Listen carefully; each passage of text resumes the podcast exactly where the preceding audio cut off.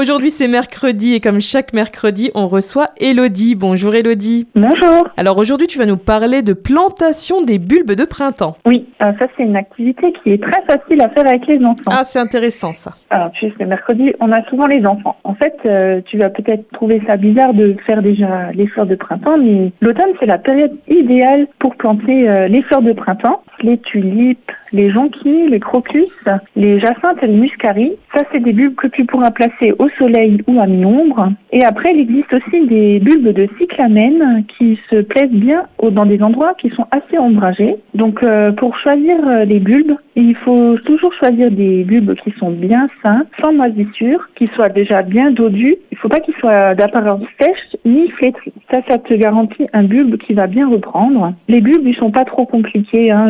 Tu peux les mettre dans tout type de sol. Par contre, il faut qu'ils soient bien drainés. Pour euh, améliorer le drainage, tu peux ajouter du sable c'est nécessaire. Tu peux aussi euh, les placer en jardin ou en pot. Si on n'a pas de jardin, on peut les avoir en appartement finalement, dans des pots. Dans des pots, mais euh, placés à l'extérieur, hein, parce qu'ils ont besoin de cette période de froid pendant l'hiver pour pouvoir après fleurir. D'accord. Donc une petite jardinière au rebord de fenêtre ou si tu as un petit balcon, ça peut être joli. Alors tu peux soit les planter tout seul dans un pot ou les mettre avec des fleurs euh, d'automne et après tu auras le printemps. Au printemps, tu auras ces fleurs qui vont percer. Ça peut être sympa. Chez moi, j'ai un peu de place, alors je les ai mis dans un massif de vivaces. Et donc, euh, comme dit, ça permet d'avoir des premières fleurs avant que les autres vivaces ne fleurissent.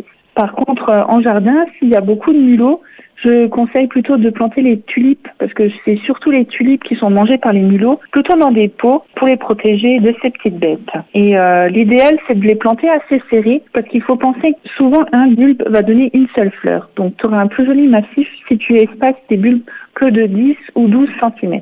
Voilà, donc après il y a quelques petites euh, choses à savoir au moment de la plantation. Donc euh, il y a une règle très importante, c'est de planter les bulbes à deux ou trois fois leur hauteur. Donc il faut que tu creuses euh, un peu profondément. Il y a un sens en fait à ton bulbe. En bas, il y a, tu vois un petit peu les racines qui sortent. Donc ça, c'est la partie que tu voudras mettre vers le bas et la partie un peu pointue qui sera vers le haut où les feuilles et les euh, fleurs sortiront. Voilà, donc tu places ton petit bulbe, euh, tu remets de nouveau de la terre, tu arroses à la plantation pour que les racines commencent à se développer. Après, en hiver, en général, tu n'arroses pas trop. Euh, souvent, il y a de la pluie pour faire euh, le nécessaire. Mais après, au moment où la végétation commence, donc où les feuilles sortent, là, tu commences à arroser de nouveau.